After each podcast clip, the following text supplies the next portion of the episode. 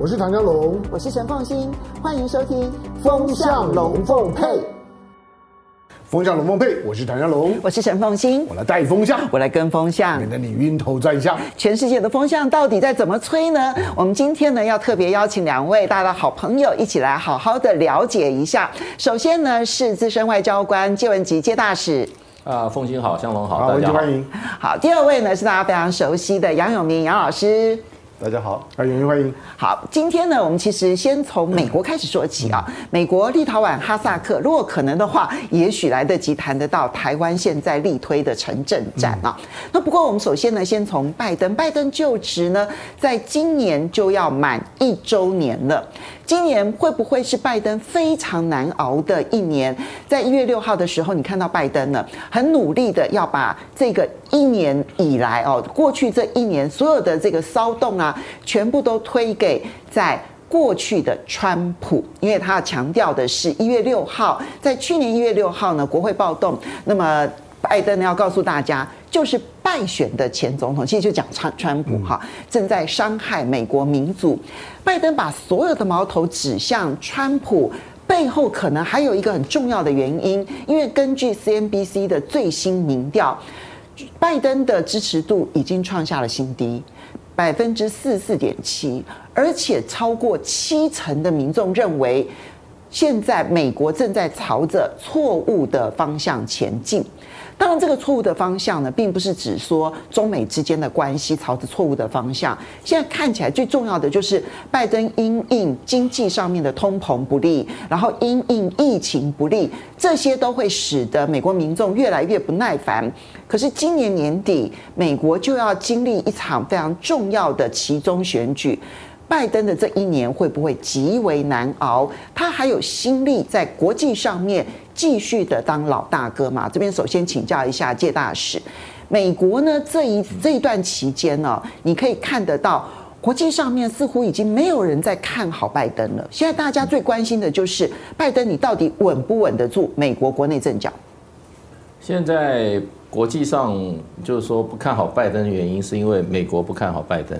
嗯，那么因为这个民调是很现实的，现在民调我看最近的民调说，如果现在啊拜登跟这个川普再选一场的话，那么胜算是川普，所以所以这个情况其实是蛮严重的，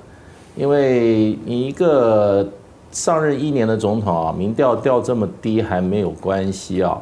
那么问题是你有一个明显的这个已经有一个很明显的一个挑战者，声望比你还高了。嗯，那所以这一次我看就是说一月六号拜登这个讲话哈，我想他矛头完全针对川普，我想就是想借这个机会哈挽回自己哈，相对于川普的颓势，可是看起来也不怎么收效。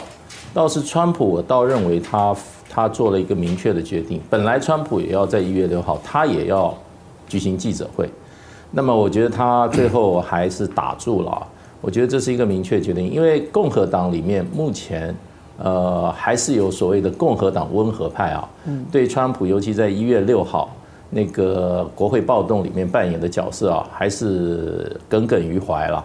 那倒不是对川普这个全面性的否定，而是对川普一月六号的这件暴动事件的幕后的这种哈，呃，角色哈，耿耿于怀。所以，如果这个时候川普再出来讲话的话，那会造成川普事实上的共和党的进一步的分裂。嗯，那对川普并不有利。不过，整的来看，今年我想应该来讲的话，就是也不能说美国总统大选提前开打。不过，十一月的这个美国期中选举的话，就是今是美国今年的整个的政治主轴。那不但是美国内部会非常关注，而且我讲全世界哈也都在关注这场选举，因为这场选举不但会影响美国，而且会影响全世界。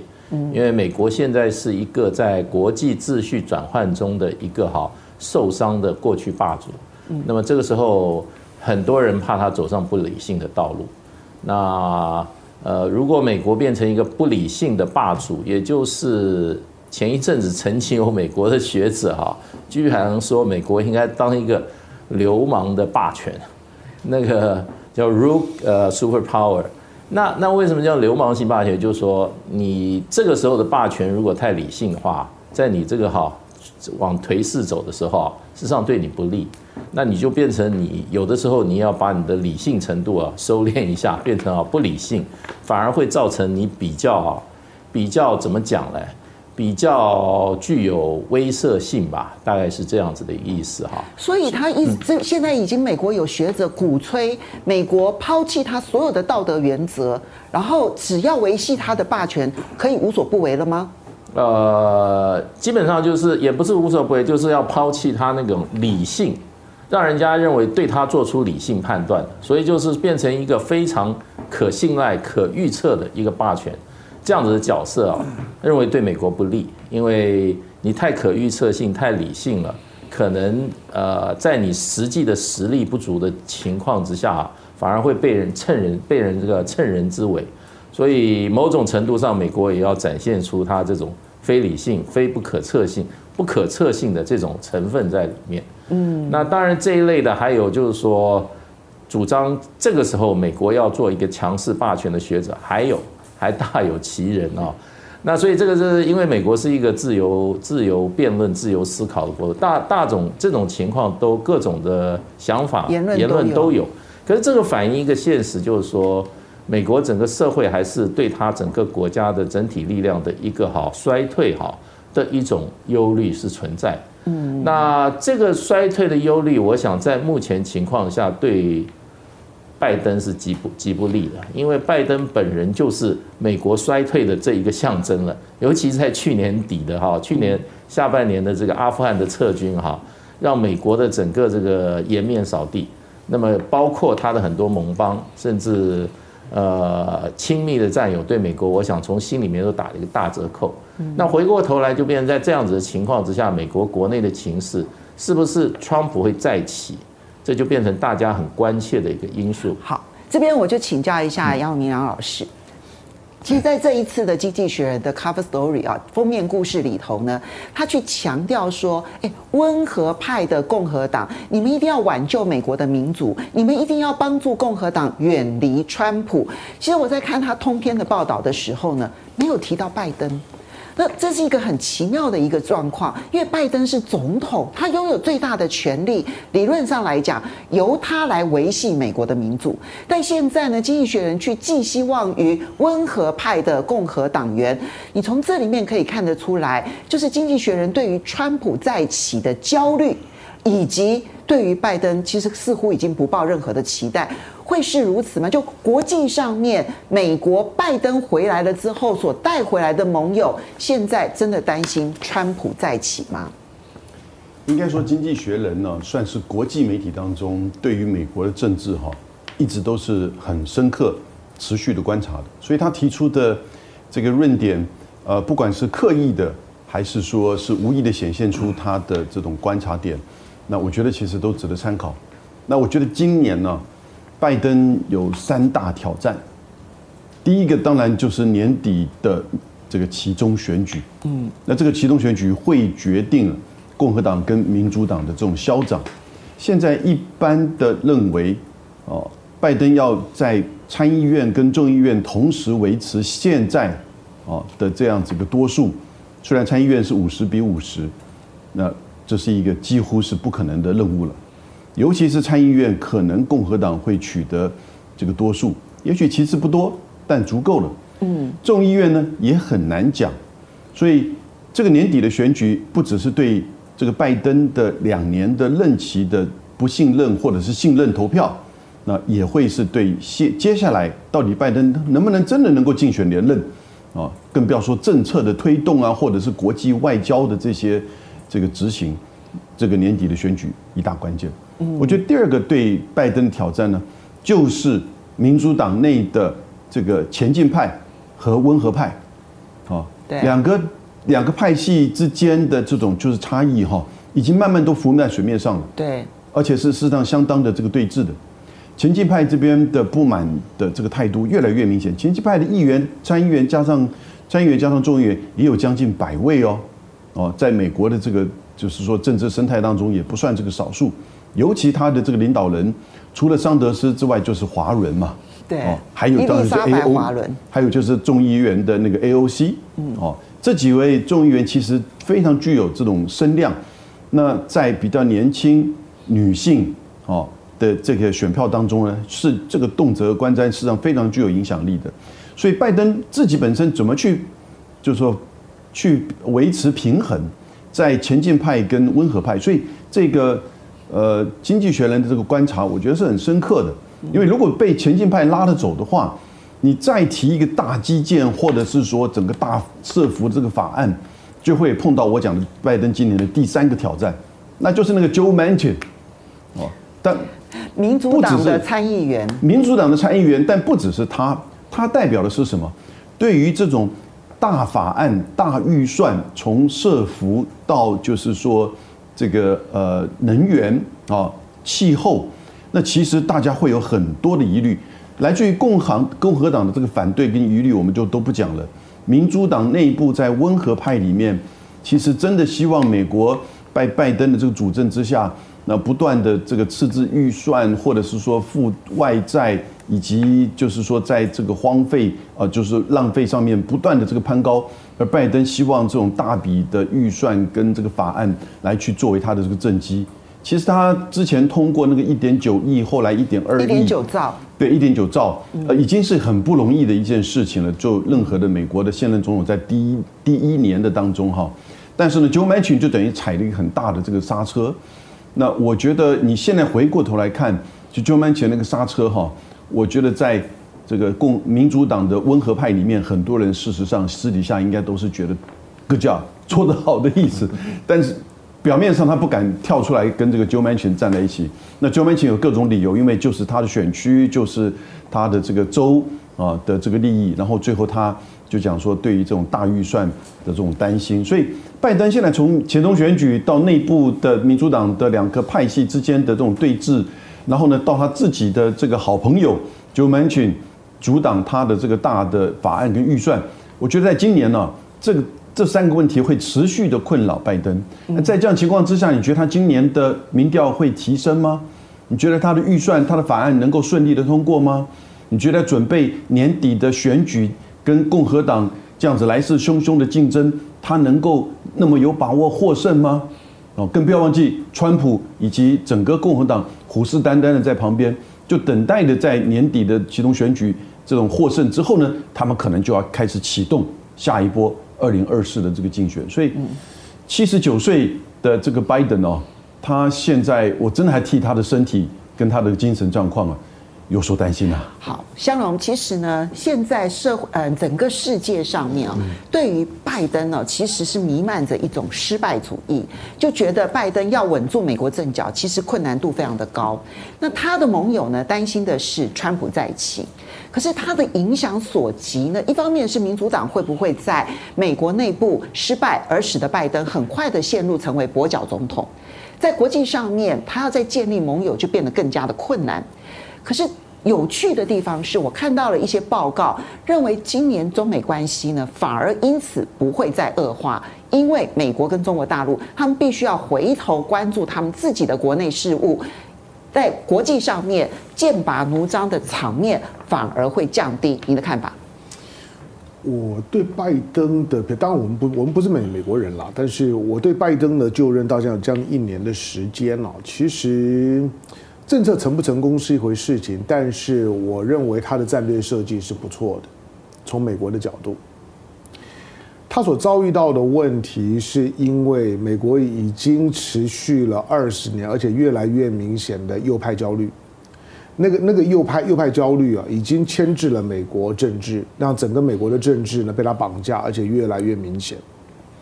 这种的右派焦虑从九幺幺之后开呃开始，然后你看到九幺幺之后，那时候是小布希的时候。可是这种的右右派焦虑到现在为止，不管他的焦虑的强度，以及他在新闻版面上面的博版面的能力，我承认的很强。可是他一直都没有成为美国政治的主流，到现在。请问一下，我问你一下，嗯，右派焦虑些什么事情？他焦虑的就就是呃，美国美国不再独霸了，嗯，那种的那种的优越感、骄傲感没没有了。这是民族主义的，对，就是说基本上面他还是一个，因为美国的右派焦虑跟白人焦虑是同源性的。所以当我们在讲右派焦虑的时候，你几乎可以把其他的少数民族排排除掉，它会高度呈现出美国社会底层的白人焦虑的特质。那那个就是白人觉得说美国是我的。我们我们他讲白澳，我说你不要忽略还有白美政政策。那个白美政策只是美国从它立国之后，因为它都很强，它需要不断的劳动力的补充，它又是一个资本主义的社会，要过上流人的生活，就必须要有很多的下流人进来。那个是美国社会的动力，你永远不要忽略这一点。那个白美政策是在阶级当中被包装起来的，所以你暂时就看不到了。可是那个呢？那个白美政策的底层的白人焦焦虑是存在的，所以右派焦虑的本质呢是白人焦虑。可是呢，以美国现在的政治体系的继续的往前走，我认为那个那个白白人焦虑是需要时间去消化的。到现在为止，他没有成为主流。对拜登来来讲，他的第一年虽然看起来颠颠簸簸的，不过我我个人是并没有太悲观了，因为我觉得这跟。请问跟欧奥巴马刚上台有不一样吗？嗯，今天我们可能忘了说，奥巴马人家八年了，你会觉得奥巴马做的很好，可能啦，你可能会觉得奥巴马做的不错。请问他好好在哪里？他二零零八年上来之后呢，就是华尔街金金融的风暴，上来之后，二零零九年的时候呢，茶党就就出现了。那个时候，茶党给奥巴马的压力不会比比现在的白又少啊，只是你你忘记了而已。茶党在那时候呢就已经敲锣打鼓，他的他的背景不过就是我看到你一个黑人当了美国总统，我不爽嘛，不过就是这样而已，其他的都是包装啦。我说这种的逻逻辑，但是奥巴马上来了之后，他的其中选举他也输啊，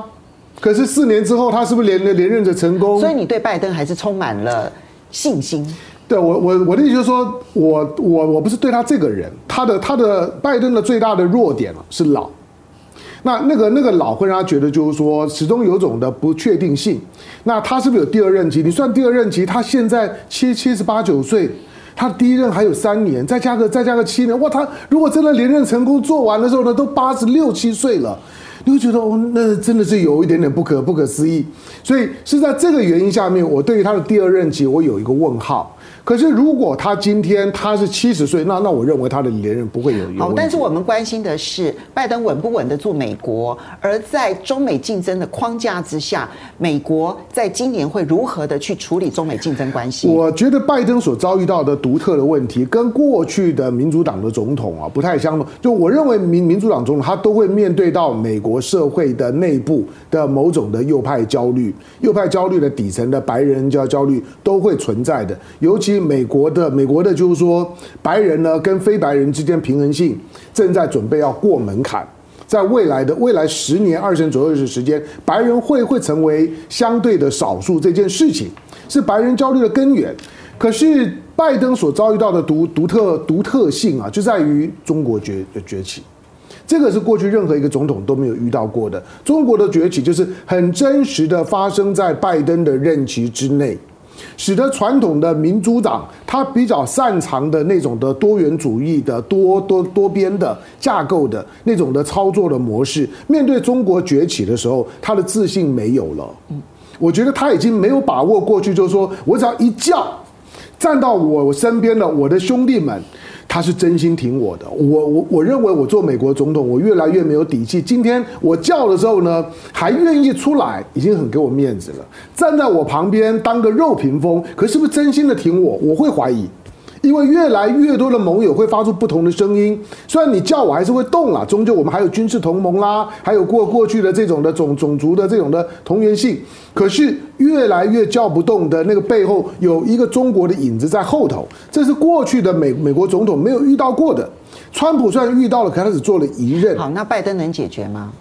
拜登这部分你对他有信心吗？我我觉得他从一个从一个美国中心主义现在所设定出来的对付中国的框架。我认为他的那个框架，纯粹从美国利益角度来讲，我认为那是符合美国需要的。可是是不是会有会有效？我很怀疑啦，因为他当然想要把把中国打打下去，而且那个打要打得漂亮，不能够像像是呢谢文吉大使说的，用那种流氓气，用那种的流氓的架架势把把你压压压住，就是把你拖到小巷子里面，把我兄弟叫来，我先先先动手，大家呢跟着打，那个呢可能呢行行不通。但是呢，这种的这种的，就是说想要把中国打下去的那个意图是很清楚的。那能不能打压中国成功，就关乎到拜登所有的历史评价或者他所有设计的战略会不会成功的关键，就在他到底能不能把中国压下去。这样不会很矛盾吗？你对拜登有信心，但是对于他现在最重要的历史评价当中的中美竞争，你认为他的框架不会成功？我我所谓的有信心是说，我认为他的问题不在川普，不在白人焦虑的那那一块。白人焦虑的那一块，到现在为止，他我都不认为他是美国政治的主流。我认为拜登即使一定会输掉其中的选举，可是二零二零二四年的选举，如果他参选的时候，我甚至认为共和党不会推川普。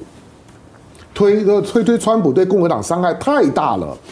那不会他川普，但是拜登如果参选，拜登的胜选几率仍然是高的。好，他在国内会有人气，但是在国际上面很难有持续的霸权。那个那个主要就是中美之间的权力权力平衡，这是你的结论，中国越来越上来。对，我觉得拜登。他最大的问题就出在他的国内，因为我认为他在经济政策上面不可能成功，这个是我跟香龙不一样的地方。那个那个难度很高了。好，我们先回应几位好朋友的留言了。David Low，谢谢你的这个抖内支持。张南成，谢谢你的抖内支持。尔东城，谢谢你的抖内支持。Phoenix 廖，他谢谢你的抖内支持。他特别提醒，就是今日的哈萨克，十九世纪的时候，俄国是从谁的手上夺得的呢？我们都在天下，而天下无不散。的宴席，以利为先的伐交战也会以利而失。好，那等一下我们会谈谈一下这个哈萨克的问题，然后后面呢，我们其实会再好好的来聊一聊。非常谢谢 Phoenix 的这个留言呢，然后章鱼谢谢你的抖内，然后 Chen 特别提到说中国的崛起，美国六神无主，然后这个 Queen Jane 他说拜登实在是缺乏吸引力。好，所以呢。如果美国他必须要专注于他自己内部的内政的话，国际的情势的变化其实就会按每一个地缘政治的发展而发生了。我们今天就来看一下立陶宛，这个因为跟台湾关系最密切。立陶宛的总统在接受他们的媒体访问的时候说，他认为设立台湾代表处是个错误。但他强调，跟台湾之间呢有经贸往来以及设代表处没有问题，关键点在名称。好，关键点来喽。立陶宛的总统呢，后来呢他在推特上面呢就去发言了。然后在台湾很多媒体都说立陶宛总统改口了，但事实上你仔细观察，你观察他的 他的访问跟他现在的内容一模一样。他说：“我支持跟台北。”建立非外交贸易的办事处，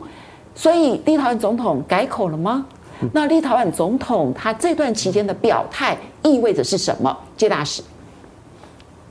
那表示这个立陶宛政府内部哈，对于这个让台湾设处的问题啊，意见分歧，而且表面化，而且捅到台面上来了。那我觉得这种在幕后，其实我们就是说，在立陶宛设处这件事啊，从一开始就不是那么顺的，那么就是周就是好波折很多，而且跌宕起伏的。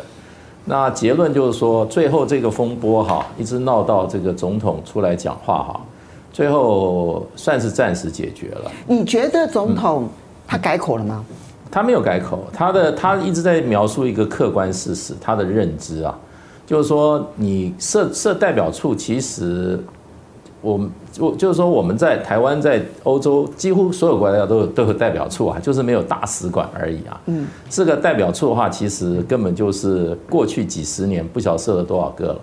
那欧洲国家主要国家都有台北的代表处，那问题就在名称上的问题了。对，所以他这个是第一个使用台湾，可是他也没有用台湾，他用台湾台湾 Taiwanese。这个应该是台湾人，或者如果说跟 representative office 说台湾的代表，或者他做一个所有格哈，这个看怎么解释。不过最后这件事现在目前暂时得到解决，就是呃蔡英文拿出两亿美金，哎把这个事情暂时哈。你所谓得到解决是在立陶宛内部得到解决吗？对，就是给了这个总统呃给了内部的争论哈。现在立陶宛是内部产生争论，那这个争论会因为台。蔡英文政府的两亿美金的加码下去哈，让那个争论哈暂时再回到平衡。也就是说，立陶宛考虑的就是说，付出的经济代价是当初他所没有预料到的这么大，因为这里面就是有德国、日立陶宛的这个投资商哈，投资主要投资者之一哈，提出了一个反面的意见，所以让立陶宛当时没有料想到的状况出现，打一打算盘划不来了，所以最后蔡英文愿意拿出这两亿美金哈，算是暂时解决了这个危机。可是我不认为这是长久会，因为因为这个两亿美金哈，你后面还要看它怎么样能够去落实。如果落实的不好的话，这个问题还会再冒出来。因为龚明鑫在十月二十六到二十九的时候哈，呃，他率了一个六十几个人的庞大代表团，很多产业界到到立陶宛走了一圈，签了六个议定书，然后里面主要包括立陶宛最想要的就是晶圆制造这一块。半导体的晶圆制造，晶圆制造，那问题就变成龚明星在记者会讲得很清楚，说我们今天看了一圈啊，这个还很有潜力，可是要给我们六到一年，六个月到一年的时间，我们来好好研究一下怎么落实。那这个虽然讲了这一句空话哈，六到一年时间，可是龚明鑫那时候可能还没有拿出真金白银。嗯，你要知道。吴钊燮是在七月就宣布了重大外交突破，在七月的时候，外交部就正式宣布了。蔡英文跟进，说这是了不起的突破，用台湾为名设处。可是到十月，你看都没有动静。可是蔡龚明鑫十月二十六到二十九去了这一趟以后，十一月我记得是二十号吧，还是十八号正式挂牌。所以龚明鑫去了，做了经济上的承诺以后啊，承诺以后，就这个事情摆定了。那问题就变成十一月二十一月十八号这个正式挂牌以后呢，情势又有变化啊。这个变化也就是说最大的一个变化，我觉得就是德国厂商的这个这个摄入，因为他们认为有这个将来可能有有这个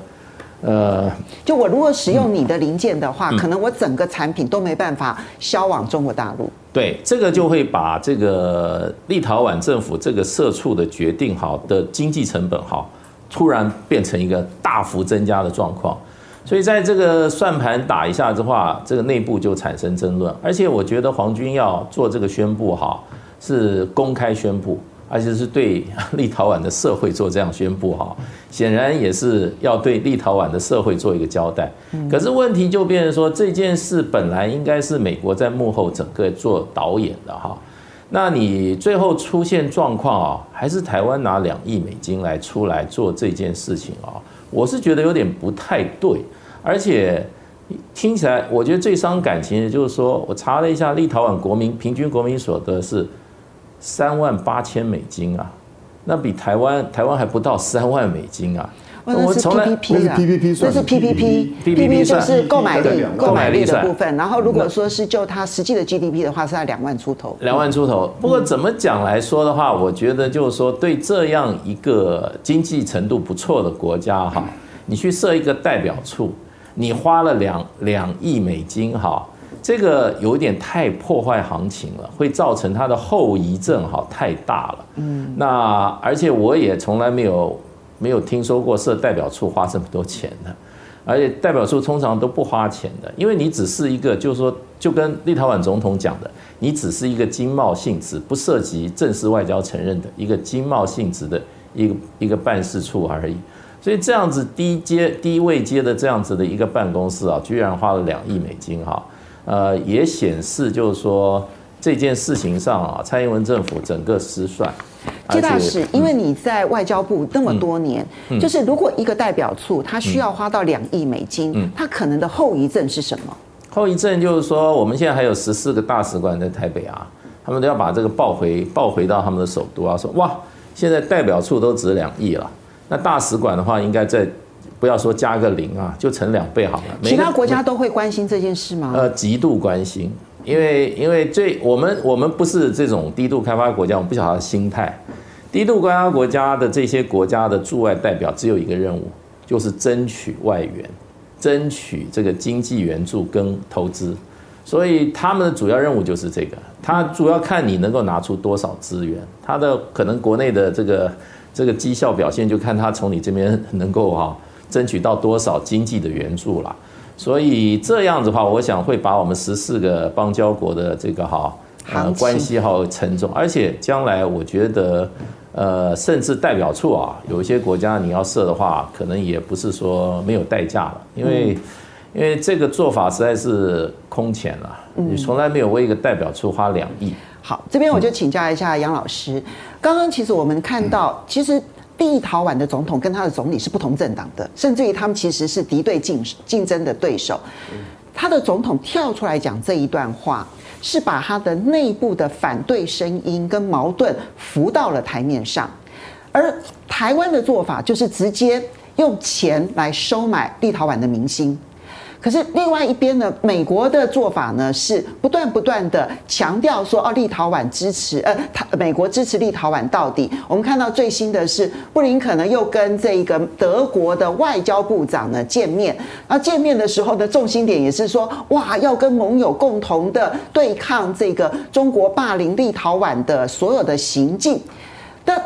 布林肯其实，在短短的十天之内，已经有三场会议，而重心点都是要挺立陶宛。你可以看得出来，美国是要用不断的宣称支持立陶宛来收买立陶宛的民心，而台湾直接花钱。但关键点是有用没有用？我觉得整个立陶宛跟台湾之间这个设代表处的真正的关键，其实是美国在透过立陶宛。不要说利用了，透过立陶宛，再去测试中国大陆对于一中一台的最低底线，嗯，也就是一中一台嘛。虽然那个名字是用台湾 Taiwanese，虽然立陶宛也不断的强调一中政策，那为什么立陶宛在远在天边的东欧波罗的海的国家，你在这个事件之前，我们台湾人对立陶宛的了解，其实大概只有美女儿啊，哦，或者但是呢？突然蹦出来，那就是你现在大家都很清楚，尤其布林肯这一段时间的三次的这种不同的会议，把了九个就是欧盟国家的这个外长都串联在一起，要去支持立陶宛。那当然他们也谈点别的东西，那应该关键其实是乌克兰，但是呢，这个支持立陶宛的这个新闻呢，也被特别的凸显出来。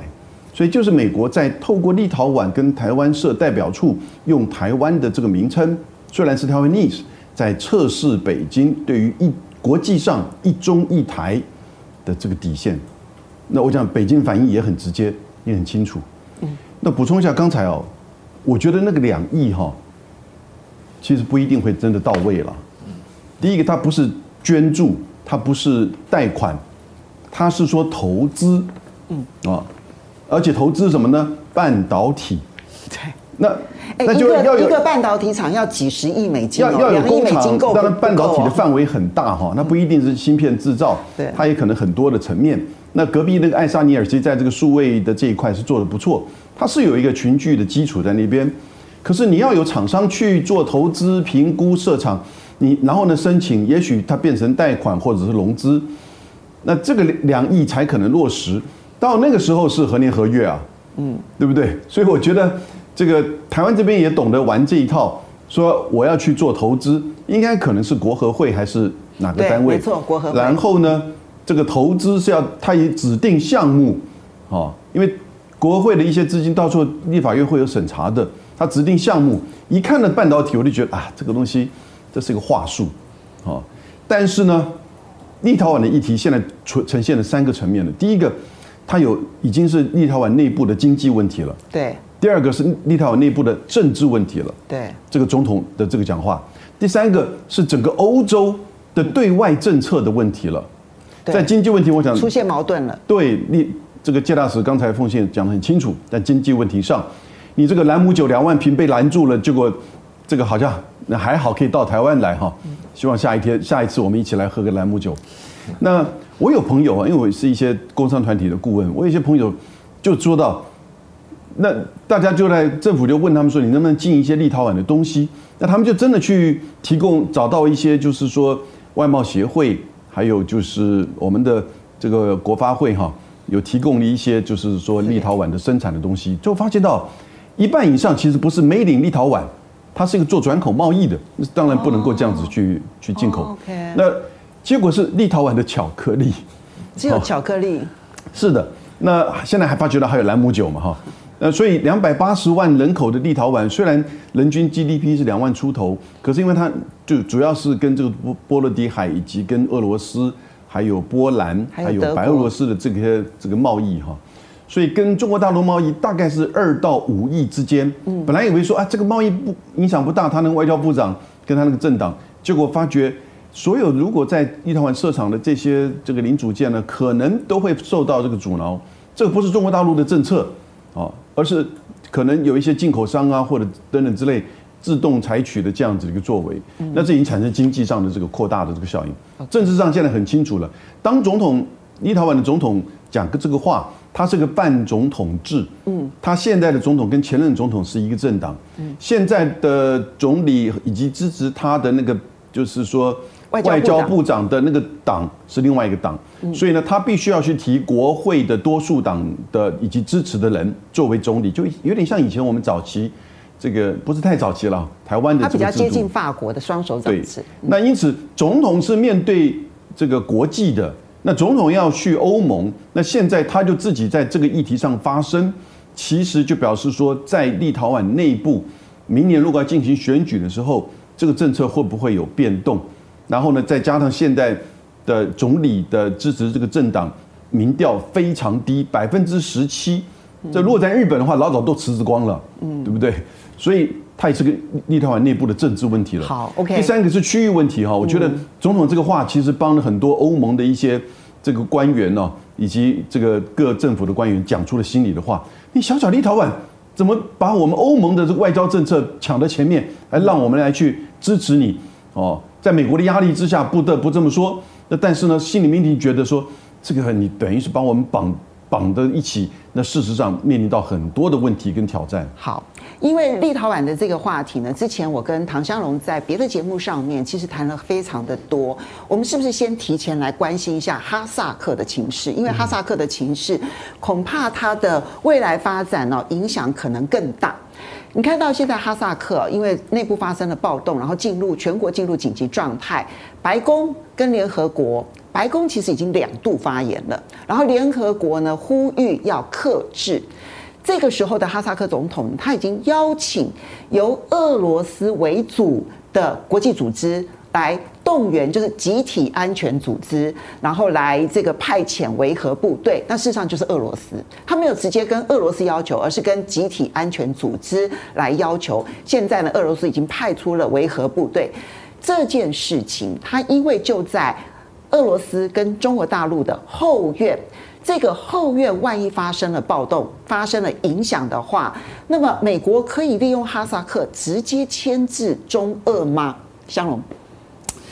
好，因为呃，美国能不能利用哈萨克牵制他？他他一定想，但是不会这么的简单了。就是说，这次的哈萨克是因为，因为虽然它发生暴动，可是很快的被平息掉了。嗯，换句话说，你觉得已经平息了吗？嗯，它它是一个失败的暴动。OK，那而且这个暴动，因为它探出头被看到了，它里面有一些。有一些不是随随机性的组合，那这个这个暴动就是说，它不是单纯就是说一些的老百姓上上街了之后呢，结果呢情绪越来越越高，火了，然后就开始放火，因为它甚至于发生了枪战，它甚至于呢出现了就是说呢斩首的行动，它开始制造一些街头的恐怖气氛，它在网网络上面的那种呢呼朋引伴揪举的方式，以及有某一些的口号已经出来了。这些它比较像什么？不只像是颜色革命，它跟二零一九年香港的反送中的那个那个操作模式的形成速度之快，几乎是一模一样的。所以你认为外力介入这件事情是真的？换句话说，今天要要要颠覆其他国家的政府，不一定要在马路上，在网络上可能会更快。嗯，那这种的网络的颠覆行动，在这次的哈萨克事件的短短的这一天的时间之内被看到。看到了之后，当然会让他注意到说，这个背后似乎不单纯。包括哈萨克的总统的讲话，哈萨克总统的总统的讲话就是说，这个呢，应该应该是有外在力量的，应该定调为侵略行为，有恐怖团体。那因为他们有装备、有枪，人家可以跟警察发生枪战，可以呢，可以可以，把警察制服还斩首。那个不是一般的民众可以办得到的。有道理，它不是一般为了天然气价格上涨就可以发不是一般可以办得到的。那因为哈萨克的战略地位很很重要啊。哈萨克，我们讲你你要你要去理解哈哈萨克，我我我给你几个几个关关键字啦。当然，第一个中国、俄罗斯、突厥、穆斯林、中欧的最大呃中中亚的最大最大国，呃，你你你只要把这几个因素再加上了 OPEC Plus，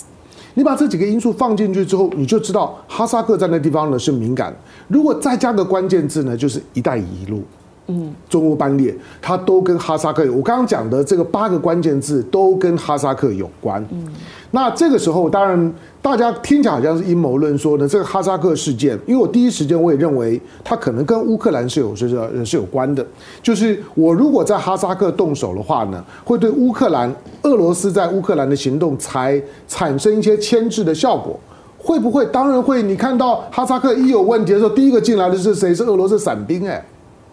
是俄罗斯的伞兵，他不是就是给你一些震爆装装备，然后呢派派派警察进来，不是那跟呢那跟所罗门是不一样的。所罗门是其他国国家呢派一些警察进来帮你维和，那是维和警察。俄罗斯派来的是伞兵啊，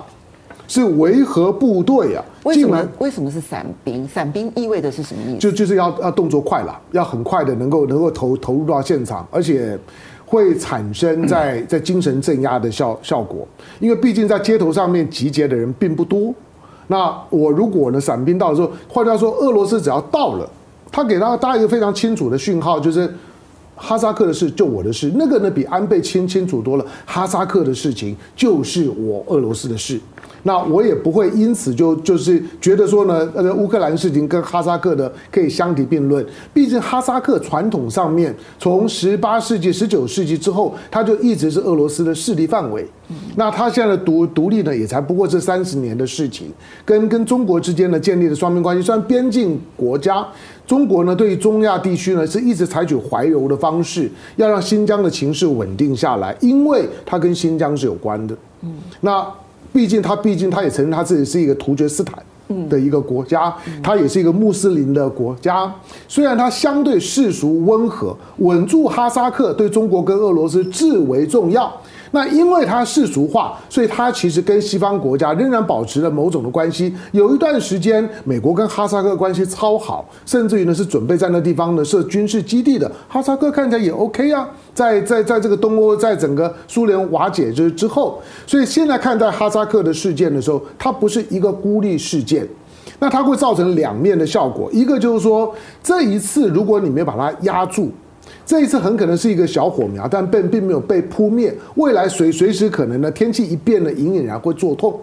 另外一种的情况就是说，哈萨克认识到随时有外在力量要搞他，他可能会在未来在政治选边的时候会变得更清楚。如果哈萨克的政治态度变得更清楚了之后，哈萨克一个国家占中中亚的五国的 GDP 的六十。百分之六十，百分之六十，换了他一个国家抵的的抵其他四五个国家，连阿富汗算算算进去都还有剩啊，所以搞定哈萨克就是搞定中亚，这件事情是没有问题的。那我如果把哈萨克呢搞定了之后，中亚基本上面的其他外力就很难进来。因为英国在大殖民时代，这个日不落国最后想要进来的就是中中亚，但是没有完全成功，所以中亚呢，他想要去染指，但是操作的能量不高，毕竟它还是一个穆斯林的社会。那这次事件当当中，很可能是是整个的整个的俄罗斯或者呢中国呢也乐观其成，上合组织跟传统呢就是说呢这西方国家的势力在哈萨克的一次的对决。从我的理解上面是，就是上合组织所所所代表的欧亚体系的新力量。和美国所所代表的这种的西方的日历，在整个中亚的一个最后一次的对决，这个对决的结果，只要这次呢，我我稳住了，西方势力大概就出去了。好，这边就请教一下介大使，刚刚向龙讲的这几个关键词，我觉得很精准哈。就你看到俄罗斯、中国，然后突厥、一带一路，然后 OPEC Plus，然后还有包括了中亚的最大经济体，这一些。其实你把它全部加总起来，它的关键地位就突然就一跃而上了。再加上现在大家其实都知道说，乌克兰的情势非常的紧张，而乌克兰是美欧跟俄罗斯之间对抗最重要的一个核心关键点。不要小看，虽然乌克兰跟哈萨克并不临接，但是呢，一个在俄罗斯的下方，一个在俄罗斯的等于是它的这个右呃西西南方，这两边如果哈萨克乱了，对于俄罗斯来说，它其实就无暇他顾于乌克兰。现在这一次的哈萨克的暴动，到底要如何的来去解读它？这里面当然有天然气价格上涨这个影子，但是利用这个影子，究竟是自发的，还是真的像哈萨克总统所指控的，其实它等同于是侵略呢？我觉得这个暴动是不简单的，没有那么单纯的，因为伤亡特别大。我觉得一般的这如果为了这个民生物资哈产生的抗议活动啊，失控的状况啊不会有这么大的伤亡。而且除了阿拉木图以外，很多地方多点响应。那这个就你很难不去联想，它是一个有计划、有组织的背后的一个行动啊。所以我觉得这个事情整个的真相，我想慢慢会浮出水面了。那不过我觉得基本上哈萨克的战略地位哈太重要了，而且他如果乱起来的话，那这个最高兴的国家哈，绝对不是俄罗斯，也不是大陆，绝对是美国。然后甚至美国为首的西方集团啊，所以大使刚刚你讲这一段，我就想到说，因为昨天白宫发言人呢，他第一时间的是说，呃，这个如果有外力介入的话，不会是美国，而是俄罗斯。俄罗斯有这个理由要去煽动哈萨克的暴乱吗？俄罗斯完全没有任何理由，也没有任何动机哈。而且不过我听到欧盟的那个讲话，我觉得我觉得蛮可疑的，因为欧盟讲说他随时准备出面来。调解啊，协调，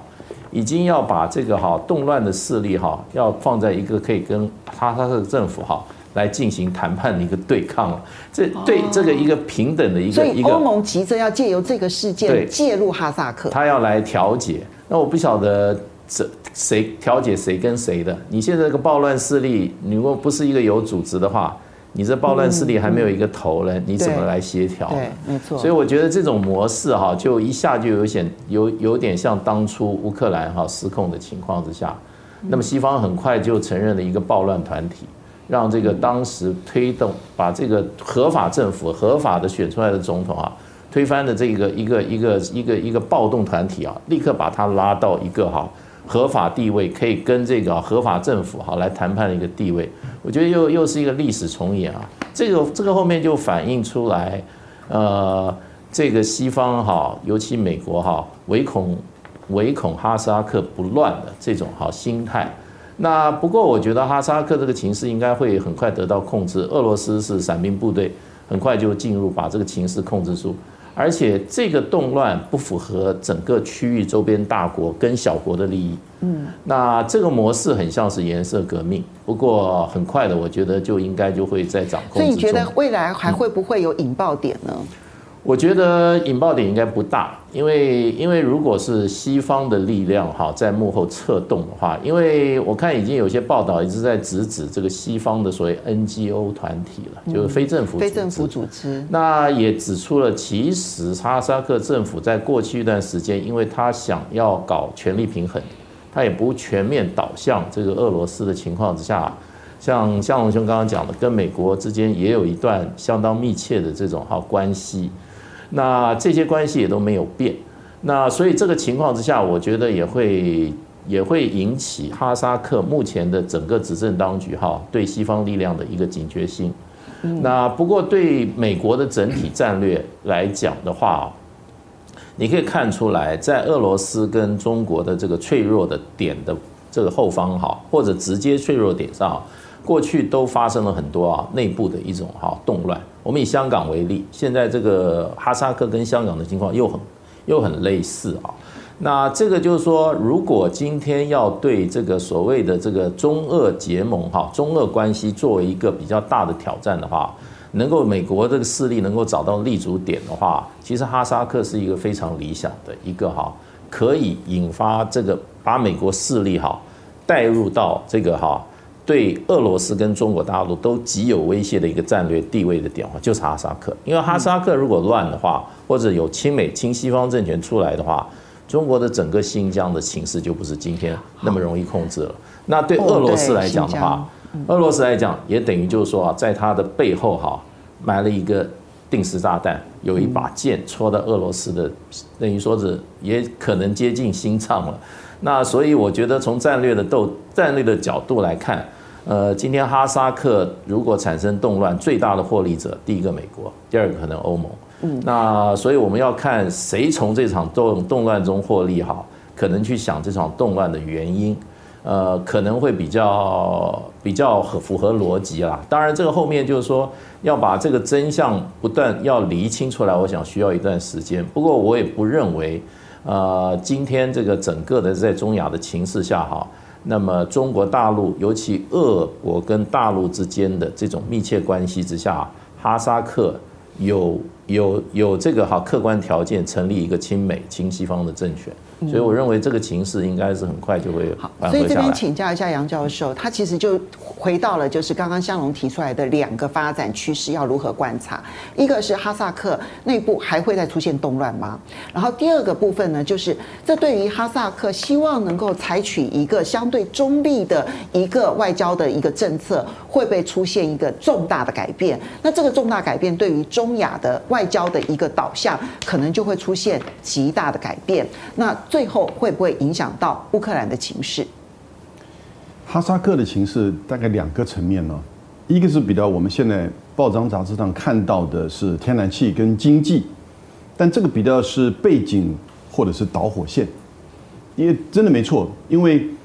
哈萨克大概是全世界第呃前二十大天然气出口国，嗯，那这样一个天然气、石油跟矿产丰富的这个国家，它是中亚。就是说最富有的国家，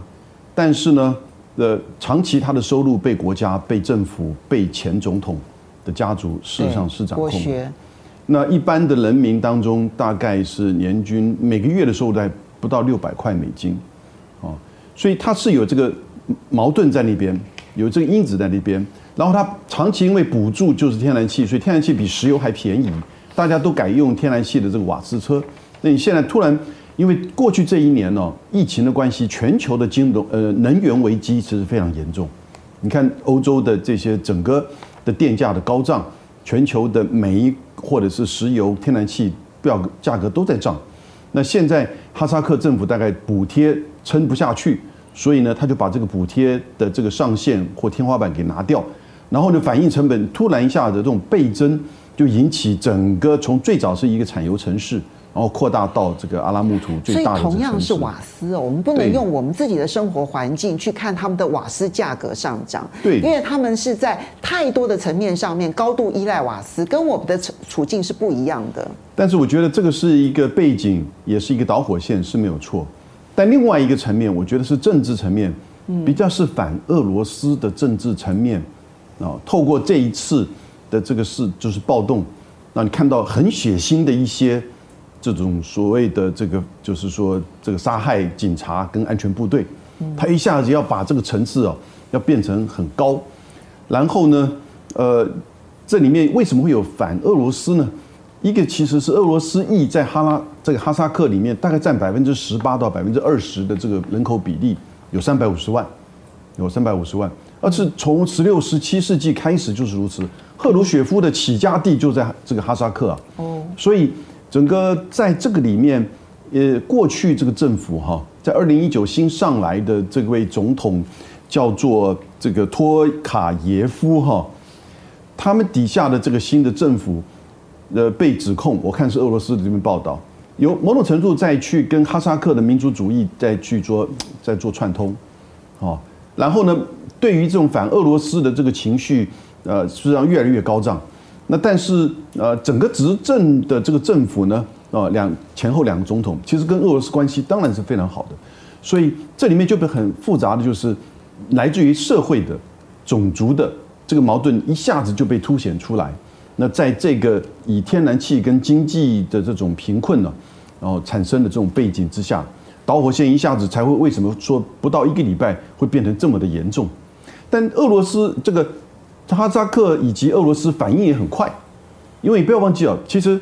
它旁边那个吉尔吉斯，在二零零五年的时候就发生这个郁金香革命，对。然后呢，到二零一零年，那个前面的总统跑到莫斯科去，新上来的那个人到了二零一零年也被人家革命，嗯，好，吉尔吉斯人口很少，六五六百万，人均 GDP 不到两千块美金，但是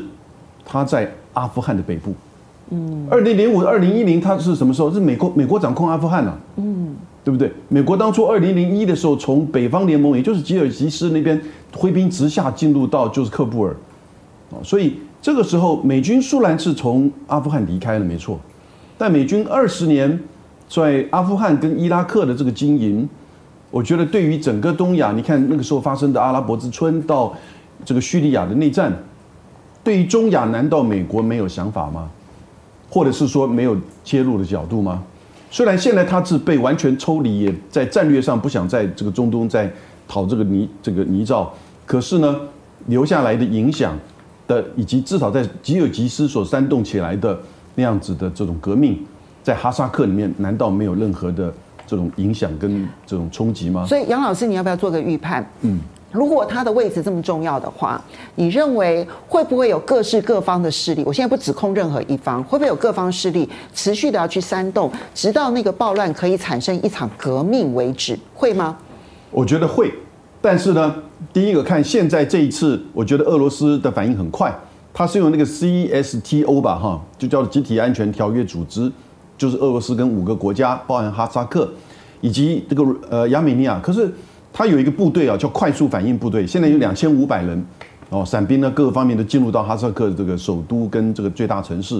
然后可是这个部部队是第一次进入到介入到成员国的内部事务。上次亚美尼亚跟亚塞拜然不是发生冲突吗？对啊，都没有介入哎，俄罗斯都没有，都是用他自己的部队。所以呢，这个时候你就看到俄罗斯，他当然知道，如果哈萨克发生动乱的话，那整个就是就是说整个俄罗斯的南部从中亚到中东。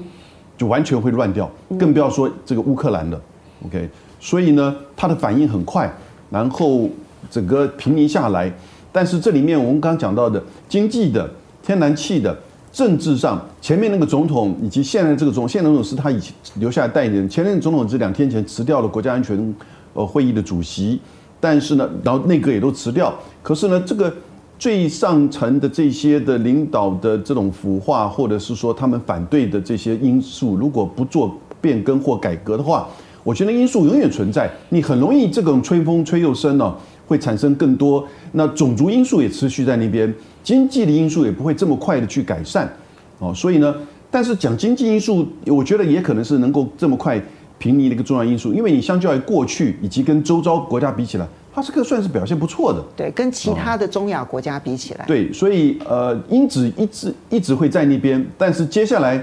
那如果哈萨克政府能有所变革，然后呢，你看这一次反而普廷是势力更加的强化，莫莫这个俄罗斯的这个势力更加的强化，进入到哈萨克以及中亚，嗯，好，然后如果这样稳定下来的话，将来要再产生变动的这些因子。持续存在，但并不会这么容易了。好，那它会不会影响到乌克兰的情势？俄罗斯在乌克兰的这一个压力能够被解除吗？我觉得没有什么关联的，已经没有办法了，对不对？因为乌克兰对俄罗斯而言呢，嗯，那个是传统势力，那个是国家安全，那个是领土安全。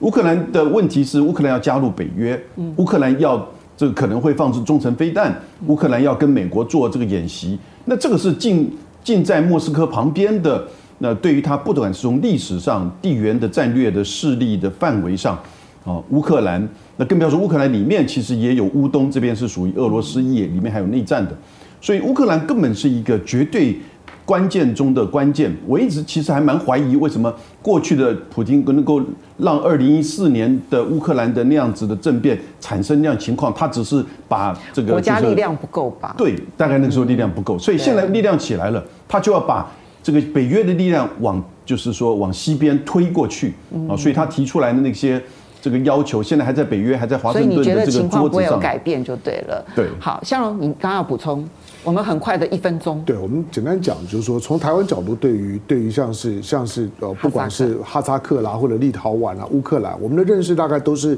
很很表面的。可是从俄罗斯的角度来讲，乌克兰跟哈萨克，它不是在苏联成立之后才跟苏联在一起，早在苏联成立之前，在第二时代，它和苏联在文化、种族跟政治上面来讲呢，都都是一体化的。你不要忘了，就是苏联，苏联它为什么要很快的进？它绝对不会让让人家去动哈哈萨克的。它所有的太空计划、太空探测都是在哈萨克。嗯，它到现在为为止，哈萨克的那个那个，你看到苏联所有的太空，美国的话，你可能会说啊，从卡拉维尔角啦，可能可可能从休休斯顿啦，从哪里？你知道苏联的太太空发射一定是在哈萨克。那或者另外一个国家，那就是那个，就是在一个在个地理上的纬度上，它就在哈萨克，它跟哈萨克的关系是不会让人家动的。所以因此呢，在那个地方的煽动一场的暴动，像当年的吉尔吉斯，吉尔吉斯的暴动，刚刚有没有提到二零零五年？你知道美国多开心啊！之后呢？之后呢？奥巴马都还去访问了，大力的加冕呐，你成为了中亚的第一个民主国国家。后来又变了，所以呢，跟美国又翻脸了。那但是吉尔其实还没有这么重要。哈萨克是中亚五五国里面的龙了龙头。美国虽然丢掉了阿富汗灰头土脸，我说他丢掉阿富汗，他一定会找一个。不表示他要撤撤出做中亚，丢掉阿富汗，他一定找另外一个地方来玩一玩。他找哈萨克，不过这次被压下去之后，我我还是强调了，压下去之后呢，美国跟西方利益呢，大概就出去了。好，呃，我们最后反，呃，这个回应几位好朋友，王哲，谢谢你的抖内，他说要么不做，要么就做绝了，这才是政治精髓。其实呢，就好像美国在香港跟哈萨克几十年渗透，嗯，一朝而灭，嗯，这样子真的不会伤心吗？那哈那哈萨克他也是他也是就。就是说呢，欧欧洲安安全会议的的联系国，它也是北约北约啊，北约的合合合作联联系国，所以它的关系本来很平衡的，